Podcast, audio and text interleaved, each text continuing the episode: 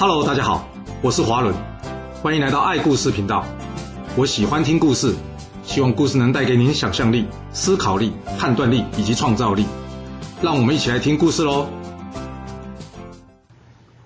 上次我们说到呢，来协助齐国协防这楚国将军闹辞啊，结果呢被齐国的王孙谷所杀。而这战国七雄所有的国家呢，都站在齐国对立面，看来齐国就要快从历史舞台上下台一鞠躬了。而就在这时候呢，城外传来了一个消息，那就是王族死啊。嗯，这王族是哪位啊？据说他是齐国的贤人。一开始呢，乐毅在攻打齐国的时候呢，他还特地要这军队呢远离这纣邑，也就是王族住的地方啊，方圆三十里，不可以打扰这王族所居住的地方。之后呢，乐毅在获悉齐闵王被闹死杀掉之后呢，乐毅派人去请这王族加入这燕国，但却被王族给拒绝了。而这派去的人呢，竟然自作主张的想说：“嘿，这软的不行，那我干脆就来硬的吧。”于是他跟王族说：“你若不加入燕国，那燕军呢将杀光纣邑所有的居民。”这王族一听，他告诉燕国将军：“人家说忠臣不事二君，贞女不跟二夫。我王族就算死，也不会成为你燕国的臣子的。”说完，他便用树枝卡住自己的头，然后折断自己的脖子身亡啊！不。这绝对绝对是危险的行为，小朋友千万不要乱学。而王族这句“忠臣不是二君，贞女不跟二夫”，也有人说“忠臣不是二主，烈女不是二夫”的，就成了后来成语典故由来，表示什么绝无恶行的意思啊。随着王族的致敬呢，让人在莒城的齐国大夫们大家大为感动，连这一介布衣的王族呢都不愿意投降。那我们拿了齐王这么多的好处。我们凭什么跟人家说我们要投降啊？所以大家决定了，要誓死守卫这莒城，战至最后一兵一卒也不投降。嗯，大家热血是很热血，不过现实还是很残酷的，因为这时候除了没有任何一个国家愿意站出来帮齐国之外，更惨的是齐国现在竟然还没有国君的继承人呢。那、到底齐国谁说话算数啊？就算想请人帮忙，也要有个头出来说话，不是吗？没错，齐国的当务之急，除了迎战燕军，另外就是找出自己的国君呐、啊。大臣们想，怪了，这田法章明明就在这莒城，人家说生要见人，死要见尸啊，我们一定得把他找出来。就这样，一场寻人大作战在莒城之内上演啊。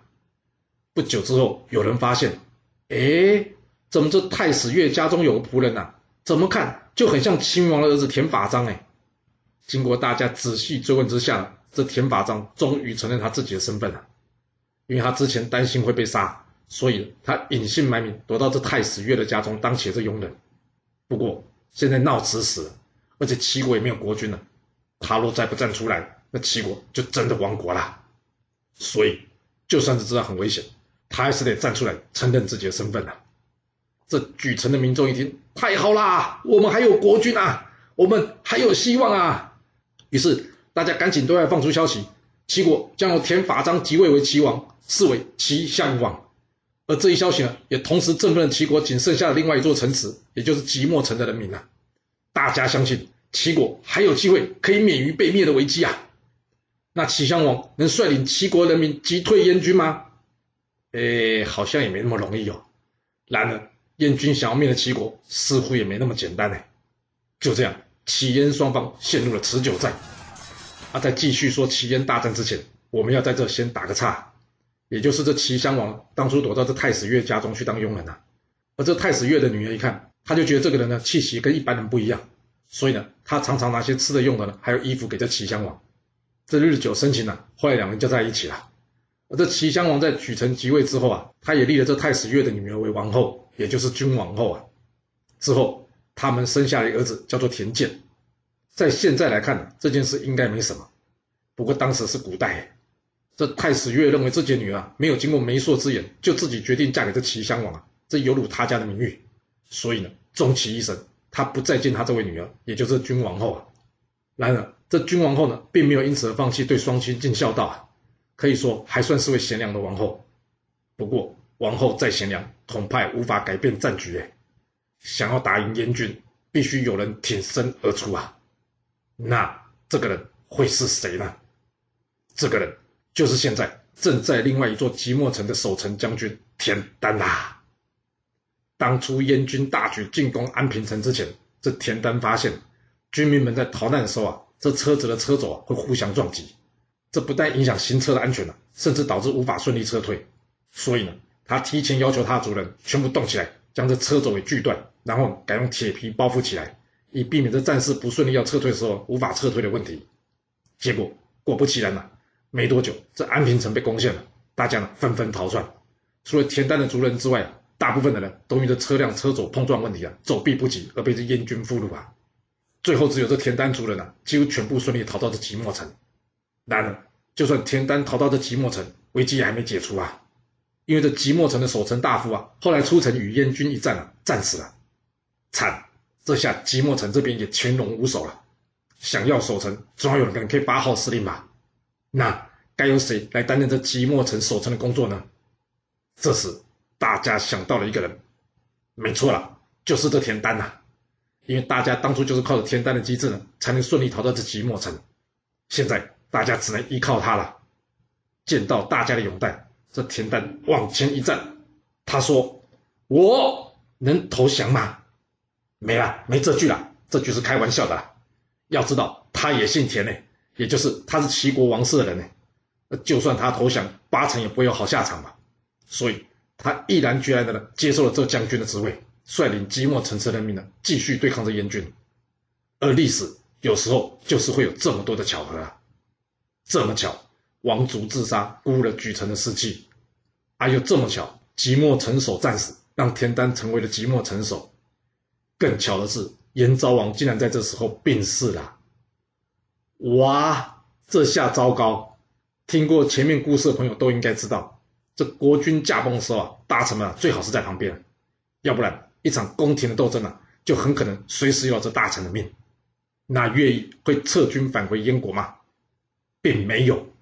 乐毅知道燕昭王毕生的愿望就是要灭了这齐国，当初是他要燕昭王等待时机的，等等到他死了，这乐毅总不好自己阵前撤回吧。所以面对燕昭王死讯，乐毅决定暂时搁置一边，他要继续攻打齐国。务必要毕其功于一役，一战灭齐。这燕昭王的死讯呢，也很快的传入这即墨城的守城将军田单耳中啊。这田单一听，太好了，这继任的燕惠王听说跟乐毅不和，看来我军终于等到这一线生机啦。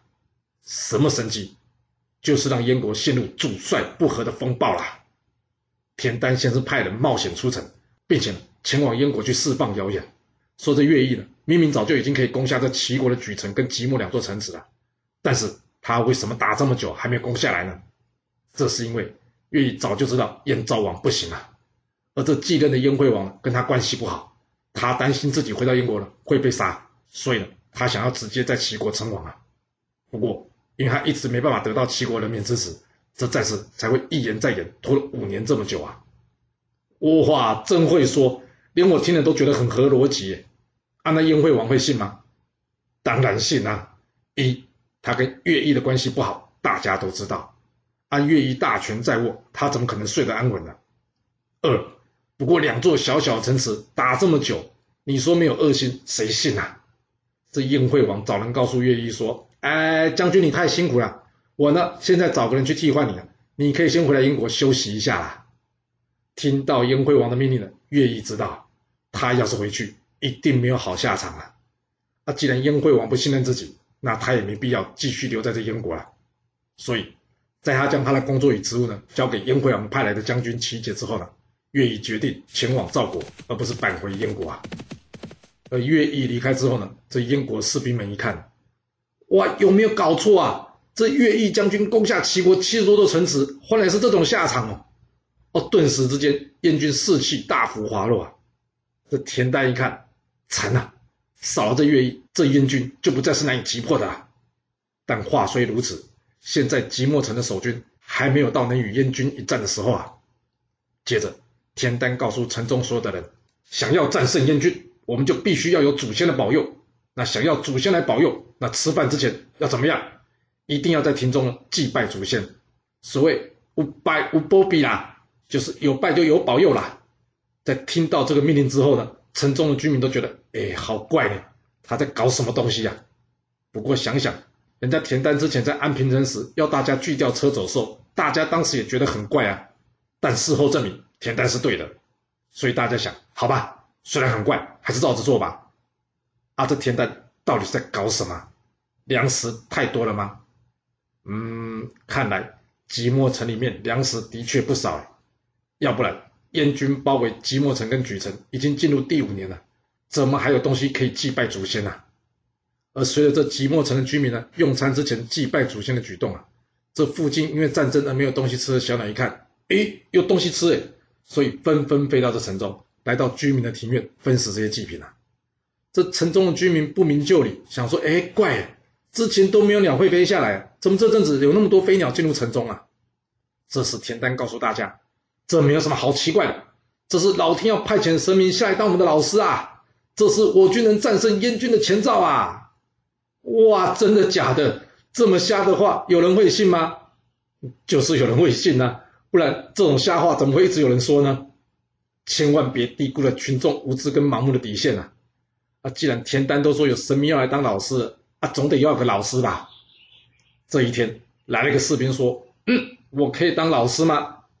田丹一看，好，就是你啦！你就是神明派下来教导我们的老师啊！这士兵一看，哎，不会吧？田丹，你来真的哦？他跟田丹说：“将军，你别开玩笑，我什么都不懂，怎么能当大家的老师呢？”然而，田丹却认真的跟他说：“我不会认错的，你一定就是神明派下来协助我们的老师，简称神师。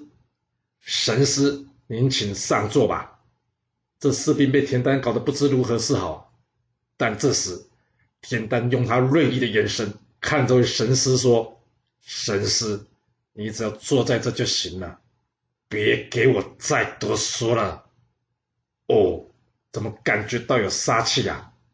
这士兵当然不敢再多说什么，只好一切听从天丹的安排。纵使这安排实在是有够瞎呢。而这天丹之后呢，每天神师长神师短的叫。一天，他跟大家说：“哎，神师说啊，我齐军虽然勇猛，但是啊。”我们要克服害怕燕军割掉我们鼻子的问题啊，要不然这即墨城会被燕军给攻陷呐、啊。很快的，这神师的话被燕军给打听到了。那齐杰二话不说，哦，原来你们怕鼻子被割掉啊？好，那他立刻把之前燕军俘虏到，也就是这些齐国的士兵啊，把他们鼻子全部给割掉。他想说，嘿嘿，这样即墨城的人民一定会因为害怕而投降吧？那真的会像他想的那样吗？傻了吧他！要是被你抓到就要割鼻子，那大家不是拼命反抗吗？没错，当燕军割掉齐军俘虏鼻子的消息传进城之后啊，这即墨城的居民啊，守城更是卖力了，因为没有谁想要自己的鼻子被割掉吧。接下来，这神师又说话了，他说：“哎呀，我齐军很勇猛，但是要是城外祖先的坟墓都被燕军给挖出来，那大家士气就会受影响。”这即墨城就危险了！要是你是齐杰，你听到这些话，你会信吗？人家上次才玩过一次，结果搞得这即墨城更难攻打，这次你还要相信吗？有的人就是不信邪啊，他就是相信自己所相信的事，而不是用客观事实来求证啊。而很不巧，齐杰就是这种人啊。他在从打听消息的人口中呢，听到这绅士的话之后呢，他二话不说，立刻照做啊。找人把城外齐国人祖先的坟墓全部给挖开，然后呢，将这些死人骨头呢全部堆在一起呢，一把火给烧了。哇，这对重视祖先的古人来说，这可是是可忍孰不可忍啊！人都死了，还要这样被你糟蹋啊！这一时之间呢，即墨城全城居民啊，拳头都硬了，个个呢都想要冲出去与这燕军一战，夺回自己先人的尸骨啊！这时候田丹知道，终于是时候。可以出城与燕军一战啊！接下来，田丹让老弱妇孺假扮士兵守城，而真正的士兵呢，则是全部埋伏起来，然后让大家吃个饱，并且派人去向燕军说：“这即墨城希望投降啊！”这齐杰一听，哈哈，想不到这割鼻子挖祖坟这么好用啊！这即墨城竟然这么快就投降了。嗯，想投降没问题，我答应你们。而除了这派去表达要投降的使者之外呢，这田丹呢，同时还收取了即墨城中的财物啊，并且呢，让即墨城中的富豪啊拿这些钱去告诉齐杰说，哎，因为即墨城就快要投降了，所以呢，我们献上这些财物了，希望你们燕军哦进城的时候不要来进行打砸抢，伤害我们家人呐。看到这，齐杰想，啊，稳的啦，看来这即墨城哦是真的要投降了。他高兴地向大家宣布这件事，而这燕军的士兵一听，哇，齐军终于要投降了，想到这艰苦的持久战终于要结束了，大家开心的欢呼啊！那既然战争要结束了，那大家紧张的心情自然也就可以放松下来了。不过很抱歉的是，你燕军放松心情，但齐军可没有呢。对齐军来说，这可是攸关存亡的一战啊，在他们眼前。只有一个选项，那就是战胜燕军。田单找来这即墨城中所有的牛，总共上千头，并且呢，为这群牛呢穿上了彩色的衣服，然后他在牛角上绑上这锋利的刀子，并且呢，在这牛的尾巴呢涂上了油。接下来，他们要等的就是这黑夜的降临啊！终于，这黢黑的夜晚降临在这即墨城啊，而这田单。一声令下，在这些已经涂了油的牛尾巴上啊，给它点起火焰啊，并且呢，将这群牛呢放出城去，朝着燕军啊横冲直撞而去啊。这就是史上非常有名的田单火牛阵啊。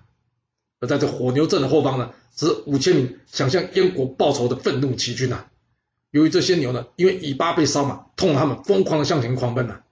而这千头的牛只啊，疯狂朝向这燕军阵营狂奔而去的时候啊。顿时之间呐、啊，就像是发生地震一样啊！这还搞不清楚状况的燕军、啊，突然间在梦中被惊醒啊！睡眼惺忪他们这时映入他们眼帘的、却是一群冒着火光不明生物啊，朝他们疯狂冲过来。这让燕军们啊，顿时之间不知道该如何是好啊！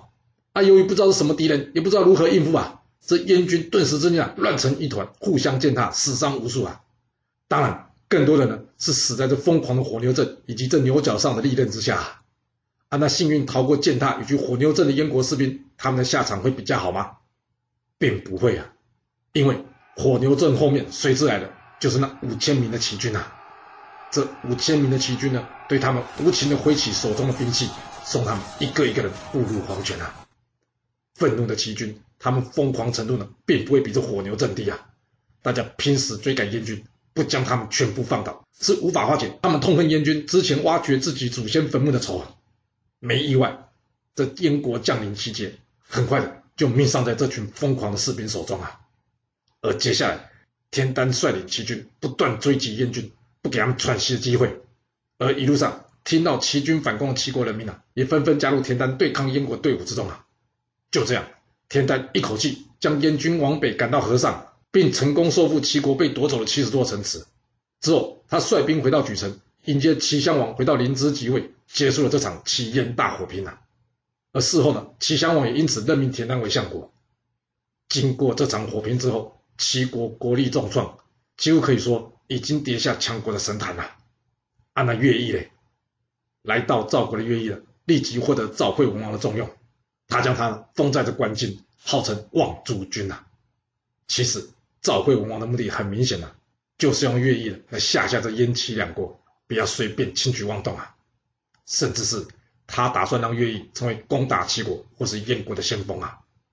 那燕惠王这边该怎么处理呢？